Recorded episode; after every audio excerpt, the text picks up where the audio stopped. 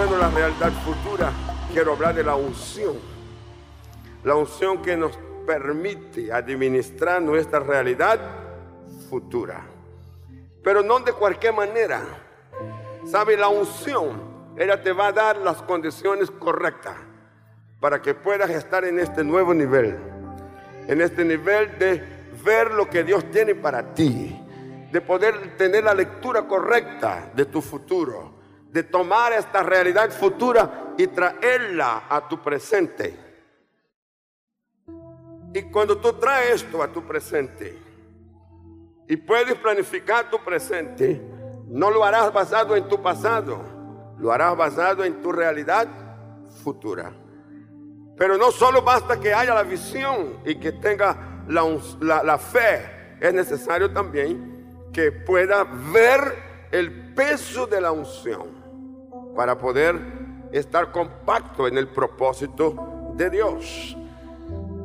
Primeras Crónicas, capítulo 17, versículo 17. David tiene un momento que está hablando con Dios y él dice a Dios lo que e-, él está impactado. Y aún esto, oh Dios, te ha parecido poco, pues que has hablado de la casa de tu siervo para tiempo más lejano y me has mirado como a un hombre excelente. Oh Jehová, Dios. Hombre excelente. Si un hombre es excelente, sus obras también es excelente. Su administración también es excelente. Ahora, cuando hablamos de eso, nos obliga a saber qué fue lo que pasó, que hizo que David se distinguiera fuera diferente entre aún sus propios hermanos. En 1 Samuel capítulo 16, Samuel 16 verso 13, vamos a encontrar que Samuel fue a la casa de David, habló con su padre, llamó a la familia, todos los hijos de Isaí vino y Samuel vio a cada uno pero a ninguno Dios dijo este es. Dios había dicho que en la casa de Isaí había uno. Pero los que se presentaron no era. Y David no estaba ahí en el momento. Luego Samuel insiste a que se faltaban hijos. Y Isaí dijo, sí, falta uno. Este es pastor de oveja y está allá por fuera. Aquí comienza un punto importante. ¿Por qué David está por fuera? Podríamos cuestionar eso. Y, quizás habría muchos motivos para encontrar la razón por la cual David está por fuera. Pero pensemos en el más sencillo, olvido. Que el papá se olvidó, cosa que sería imposible, ya que la presencia de Samuel en la casa era avisada. Samuel no llegó de improviso. Eso era una, una reunión de mucho valor. Se habían preparado para recibir al profeta y al juez del pueblo. ¿Sí? Pero David no fue tenido en cuenta. Pasaron por alto a David, se olvidaron de David, como querramos decir. Lo cierto es que David no estaba. Samuel, a no recibir de Dios la aprobación para los otros, se detiene y dice, falta, falta. Ahí sí, mándame traer. La palabra de Samuel fue esta, no comeremos, no se bebe en esta casa hasta que Él llegue. Escúcheme, hay gente que no califica los ojos de alguien. Hay gente que puede ser olvidado por otros. Hay gente que puede estar en el anonimato por X razón. Pero cuando Dios lo requisita, cuando Dios lo necesita, Dios lo va a encontrar. Dios lo va a buscar. No importa a dónde esté. Si lo tuyo viene de Dios, lo de Dios te va a alcanzar. ¿Sabe? Dios tiene maneras correctas para hacer que tú llegues al punto que Él quiere. Trajeron a, David. Fíjese lo que pasó. Samuel tomó el cuerno de aceite y lo ungió en medio de sus hermanos. Y desde aquel día en adelante, diga conmigo, desde aquel día en adelante, el Espíritu de Jehová vino sobre David y se levantó luego Samuel y se volvió a Ramá. Aquí está el punto que, que quiero referirme. Unción, diga conmigo unción. ¿Para qué es lo que recibe primero? Aceite. El aceite es el símbolo del Espíritu. Pero aquí lo que Samuel está diciendo es, Dios está separando a un miembro de la familia de Isaí para que sea autoridad, para que sea rey de Israel. Así que el futuro de David queda completamente abierto para que David supiera con más claridad lo que Dios quiere que él sea. De pastor de oveja a gobierno. Así que David no nació para ser pastor de ovejas. David nació para ser gobierno, para ser rey. Ahora, ¿por qué tuvo que ser pastor de oveja? Porque ese es el proceso del aprendizaje, de la preparación. Y el hecho que sea pastor de oveja no impide, no va a anular lo que Dios tiene para él en el futuro. No lo va a anular. Con esto lo que quiero dejarles claro es que si estás ocupado en algo ahora, hazlo bien. Si tienes de Dios una, una visión, hay claridad de tu futuro para un lugar, una posición, un nivel superior el que estás ahora no te impide llegar allá. Pero sí puede ahí, a donde estás, y haciendo lo que estás haciendo, probar que tú tienes más. ¿Y de qué manera puedes probarlo? Cuando lo hagas, a pesar de que sepas que esto no es lo tuyo finalmente, Hazlo con gozo, hazlo con alegría, hazlo con prontitud, hazlo con entrega, hazlo con propósito. Hazlo como si fuese lo único. Imprime ahí todo lo que tengas de ti, de valor ahí, hazlo. Una vez que está ungido con el aceite que da la autoridad, lo separa entre la familia y entre la gente de su pueblo viene el Espíritu del Jehová y posa sobre David. Y a partir de ahí David tiene el Espíritu de Dios para una nueva tarea que podemos también decir un nuevo nivel. ¿Qué es excelencia? ¿Qué es lo que él se refiere? El significado de la palabra excelencia es preeminencia. También significa lo mejor de lo mejor es decir, lo selecto, lo precioso, lo resplandeciente y brillante. Otro significado, lo superior, lo de más alta calidad, lo más fino, lo que sobrepasa en altura. Así se define la palabra excelencia. Otra definición, al que vive en excelencia se les va a llamar excelentísimo. Este era un término que se usaba para designar a los que gobernaban un territorio determinado. Y aún los días de hoy, esta palabra está incluida, excelentísimo. Ahora, la excelencia tiene enemigos. ¿Cuáles son los enemigos de la excelencia? Primero, conformismo mediocridad, pasividad. ¿Sabe lo que significa mediocridad? Ser ordinario en calidad. Estar en el por medio. Ser indiferente. Mientras que la excelencia es el máximo ejercicio de nuestros dones y habilidades dadas por Dios. Lo que está diciendo entonces es que la excelencia va a tener enemigos. Pero ella tiene poder para triunfar sobre estos enemigos. Pero como la excelencia depende de la acción del que la tiene, ella espera que la usemos. Que no nos rindamos a lo mediocre, a lo pasivo. Se dice que hay tres tipos de personas en el mundo. Están los pasivos, los realizadores y los triunfadores. ¿Quién son los pasivos? Aquel grupo que nunca se atreve a tomar ninguna iniciativa por cuenta propia. Aquel grupo que siempre espera que otros asuman la responsabilidad. Aquel grupo que siempre quiere estar bajo órdenes de otros por miedo, temor a, tener que enfrentarse con una realidad que lo incomode. Son pasivos. Este grupo es grande, tiene muchísima gente.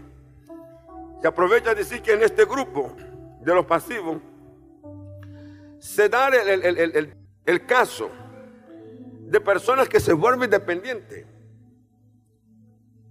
Y a volverse dependiente crea una dependencia activa. Entonces siempre va a estar pidiendo a otros. Siempre va a depender de que otros le dé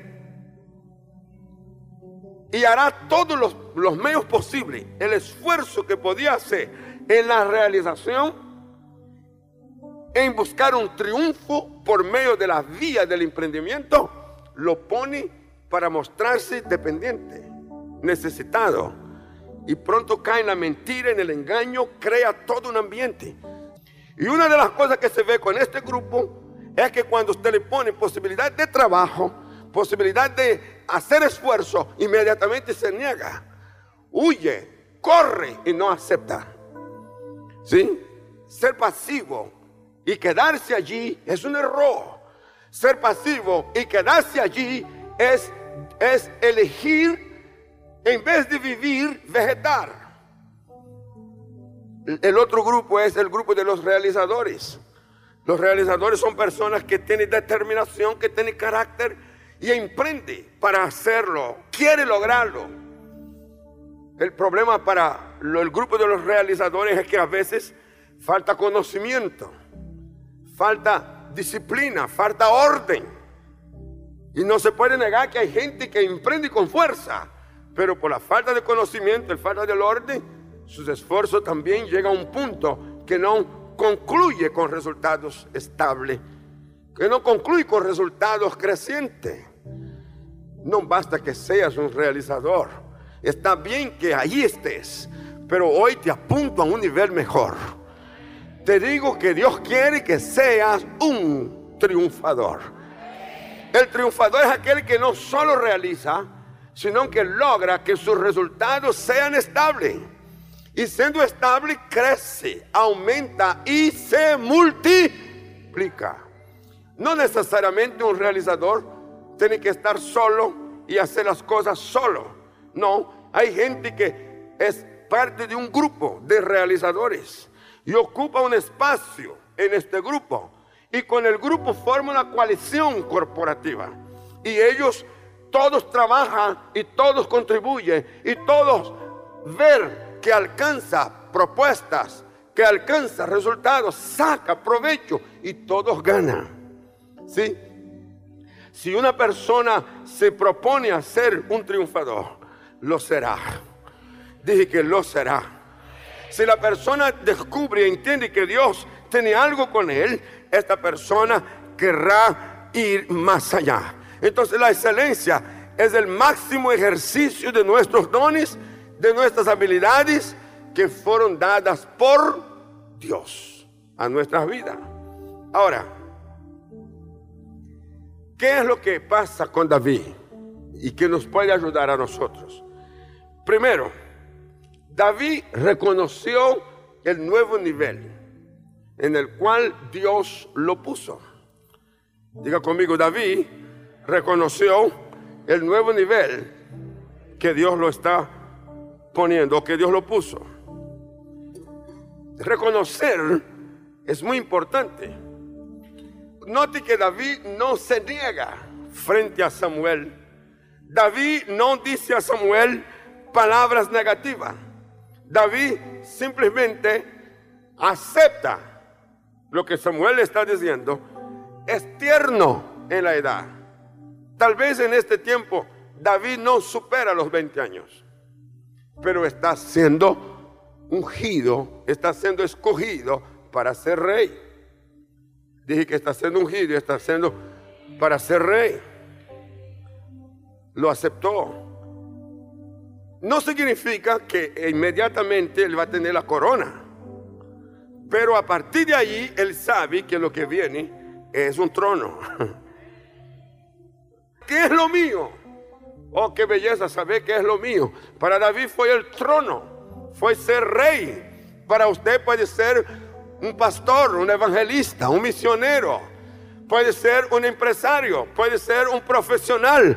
¿Qué es lo que viene para ti? Cuando te miras a ti en el futuro, ¿cómo te ves? Y cuando tú te ves en el futuro, esto es la imagen que será poco a poco construida en lo que Dios tiene. Ahora, este David, una vez que sube de nivel, hay un cambio, porque ahí en el campo lo que él tiene son animales. Ahora en el nuevo nivel tiene que tratar con gente, tiene que tratar con pueblo. Y me encanta, por ejemplo, el capítulo 18 de, de 1 Samuel, capítulo 18, versículo 5. David crece en aceptación. ¿En qué crece David? En aceptación. Y salía David a donde quiera que Saúl le enviaba y se portaba como se portaba. Un hombre de excelencia es un hombre prudente. Una mujer de excelencia es una mujer prudente. Y lo puso Saúl sobre gente de guerra. Y era acepto a los ojos de todo el pueblo y a los ojos de los siervos de Saúl aceptación. Cuando la gente te rechaza, no lo tomes simplemente por bronca. Cuando la gente te rechaza, no lo tomes porque es que del lado de allá pasa algo con esas personas. No. Mírate primero a ti. ¿Qué es lo que hay en mí que impide ser aceptado? Hay cualidades pero también hay defectos. Y hay momentos que los defectos superan las cualidades. En la relación, en el trato, se necesita este cuidado. David no está siendo aceptado porque sí. No, es que David tiene entonces una forma de relacionar.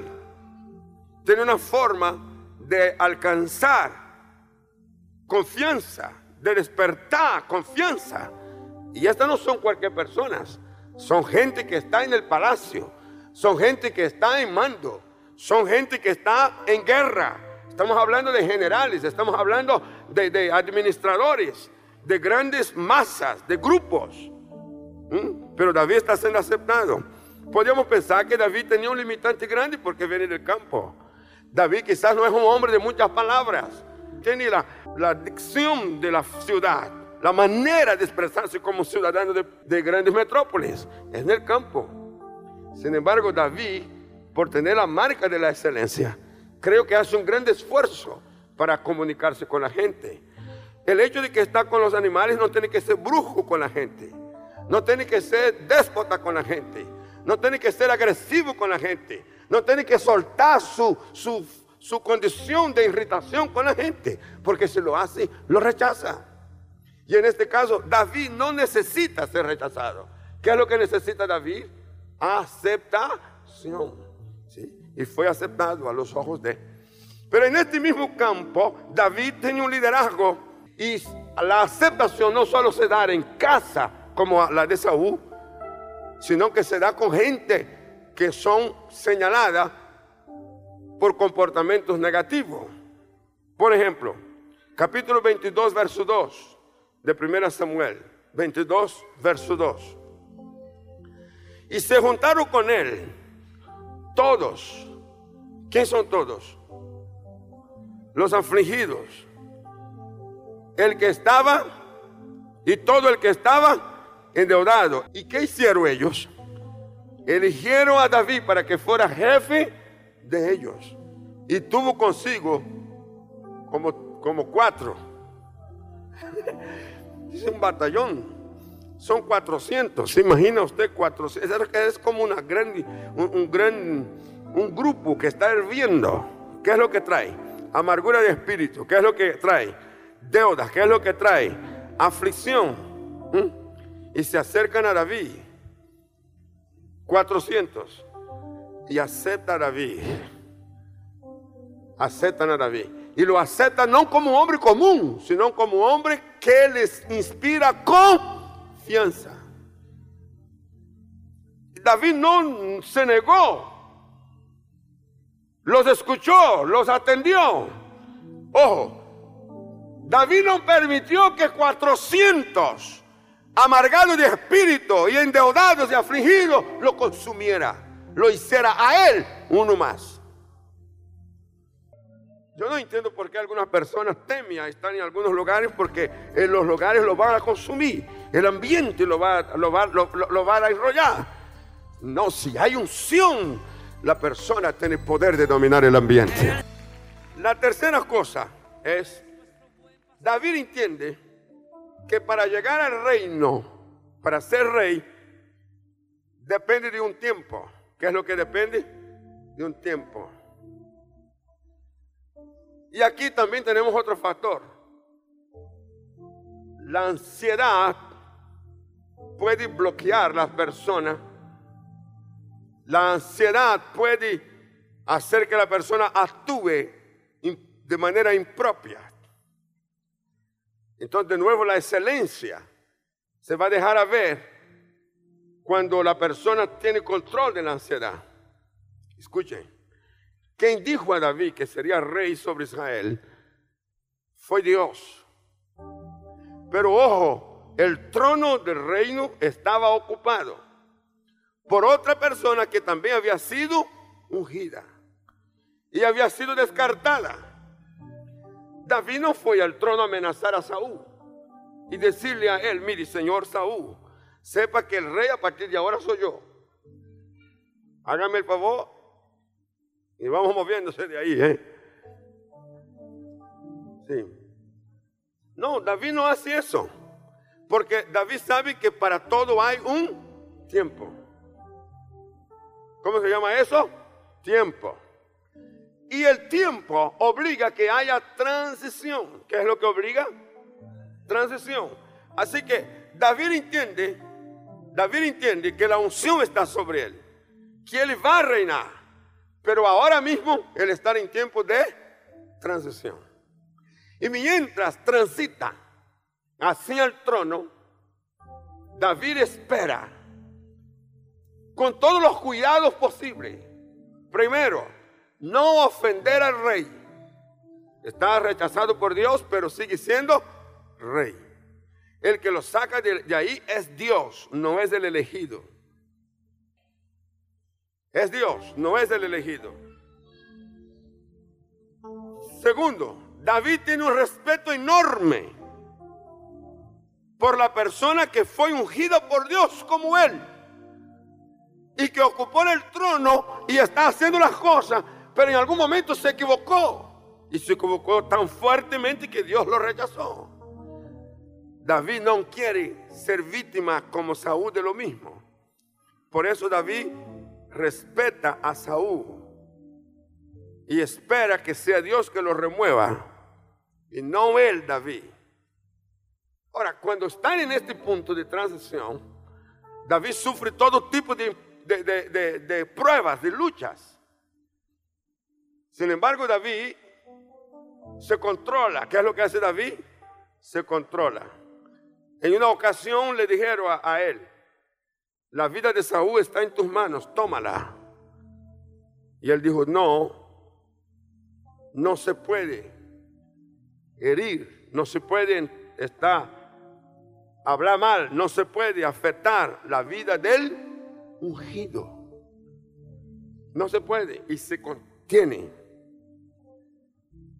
controla su ansiedad y luego deja ver la excelencia de la formación del carácter que está. David supera estas etapas y espera el tiempo. También desarrolla estrategia mientras llega el momento. Muchas personas son sorprendidas cuando el tiempo llega y no tienen estrategia. El tiempo llegó y no sabe qué hacer. En el caso de David, no. David hizo un plan. Cuando llegue mi hora, yo tengo lo mío y sé lo que voy a hacer. Segunda de Samuel, capítulo 5. Quiero que usted note eso. Y es muy importante verlo desde la plataforma de la palabra, capítulo 5. Segunda de Samuel. Ya Saúl ha muerto. David está siendo levantado, reconocido por las tribus Vinieron todas las tribus de Israel a David. ¿Dónde está la estrategia? ¿A dónde viene? En Hebrón.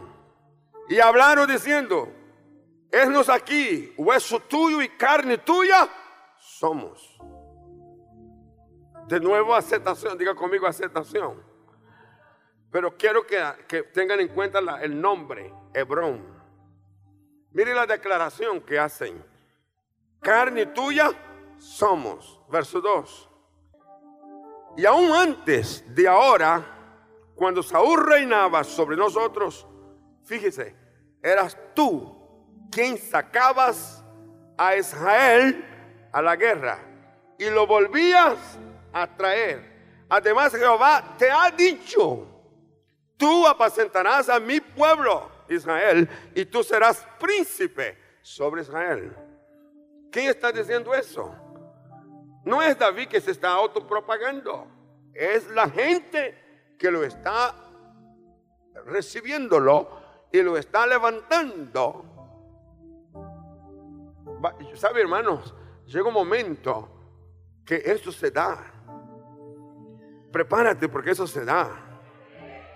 Cuando la gente te va a mirar, te va a ver, tendrá tanta confianza en ti y te levantará. El verso 3. Vinieron pues todos los ancianos de Israel al rey en Hebrón. ¿Dónde están? Y el rey David hizo pacto con ellos en Hebrón delante de Jehová y ungieron a David por rey sobre Israel. Es una segunda unción. La primera lo hizo Samuel. Esta proviene de Dios. La segunda es del pueblo. Los ancianos, las autoridades constituidas gente reconocida entre la nación, los que están ungiendo a David. Versículo 4.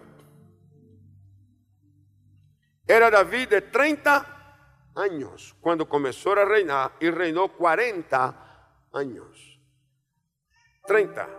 Quiere decir que si David tenía menos de 20, ¿cuánto tiempo pasaron? Entre 10 años.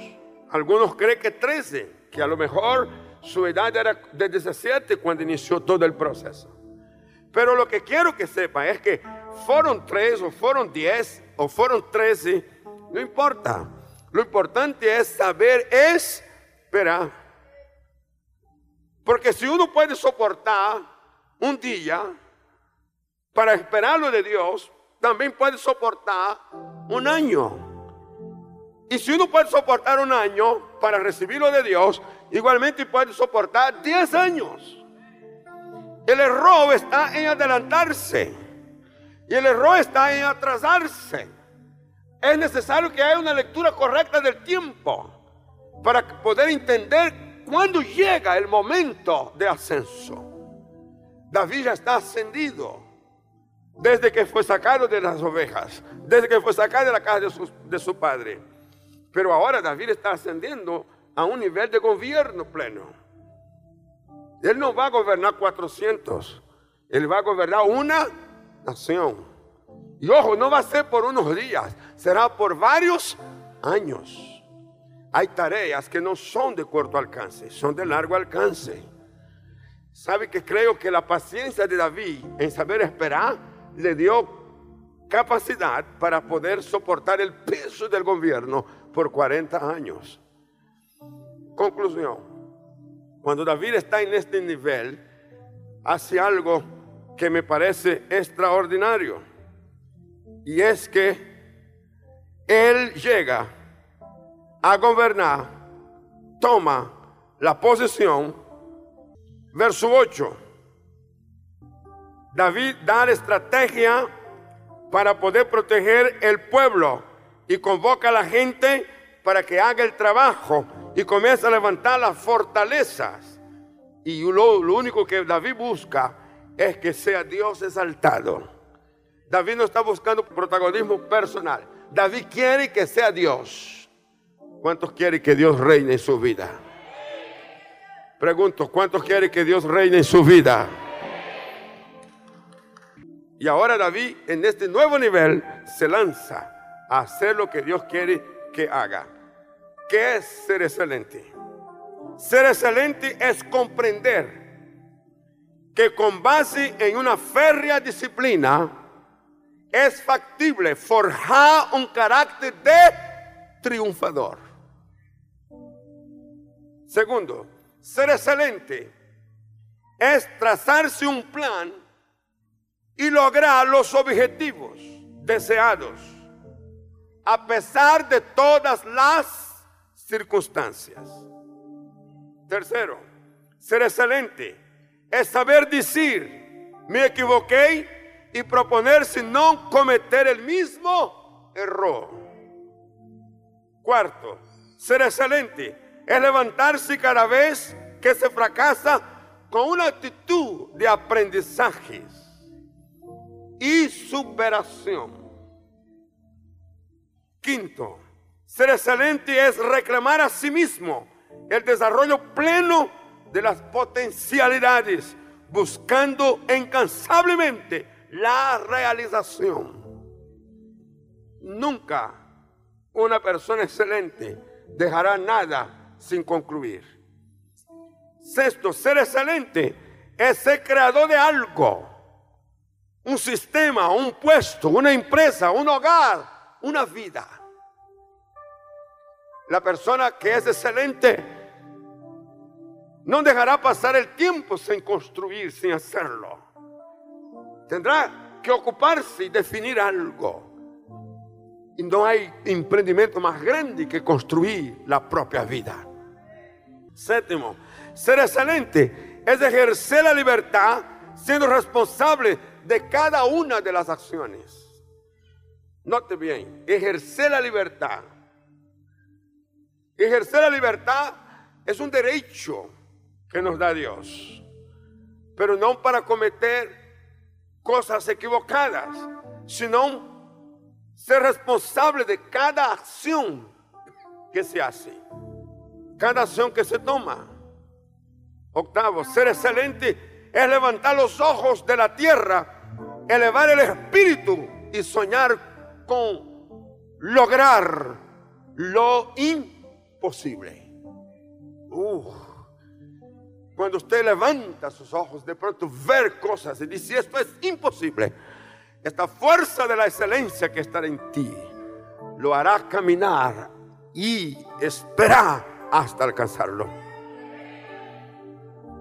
Noveno, ser excelente es entender que a través del privilegio diario de nuestro trabajo podemos alcanzar la realización. Oh, me encanta este punto porque me identifico con él. Cada vez y cuando pensaba en eso, ahí está. Yo digo, esto es lo que yo he vivido y pienso que todos pueden vivir. Si David lo vivió, otros vivieron, yo también lo vivo. Usted también vivirá. Puede creerlo. Pero necesita una determinación. Y por último, ser excelente es trascender a nuestro tiempo. Logrando para las futuras generaciones un mundo mejor. Es trascender. Logrando para las futuras generaciones un mundo mejor. La pregunta es, ¿qué tenemos para dejar? A nuestros hijos, a nuestra familia, a nuestros nietos. Por lo menos a estos. Pero también es posible trascender de la familia. Es posible dar un paso más. Y algunos dirán, pero yo no tengo esta fuerza solo. No necesariamente ni que sea solo. Los 400 hombres se unieron con David Y usted va a notar que cuando David llega al reino, los lleva. Los lleva. Y cuando llega al reino, los usa como hombres de estrategia, como hombres valerosos. Ya no son amargados, ya no son endeudados, sino que pasan a ser hombres parte de un esquema de gobierno. Sí, algunos se extraviaron después, pero otros se mantuvieron en una posición de excelencia. De pronto hay gente que estará contigo a tu lado que se extravía. El hecho de que ellos se extravíen no necesariamente tiene que llevarte a ti. Mantente firme en tu posición y trascende. Por último, David fue excelente en el dar. Me encanta eso. Primera Crónicas, capítulo 29. Primera Crónica 29. Ya David está en una etapa de su vida donde su testimonio es extraordinario. Verso 3. Además de esto, por cuanto tengo mi afecto en la casa de mi Dios, yo guardo en mi tesoro particular. Diga tesoro particular. ¿Sabe lo que está diciendo David? Esto no es la caja del, reino, esta es mi caja. El reino tiene finanzas, tiene, y yo la administro también. Pero aquí yo no estoy tomando del reino primero, yo estoy tomando lo mío. Y lo mío para Dios no es cualquier cosa. Y lo de Dios para mí no es cualquier cosa, es casa y allí yo pongo mi afecto. Y he tomado para Dios oro, plata, que además de todas las cosas que he preparado para la casa del santuario, he dado para la casa de mi Dios tres mil talentos. ¿Cuánto? ¿Sabe cuánto es un talento? 34 kilos. Tres mil talentos. ¿De qué le está dando? De oro oro de Ofir y siete mil talentos de plata refinada para cubrir las paredes de la casa.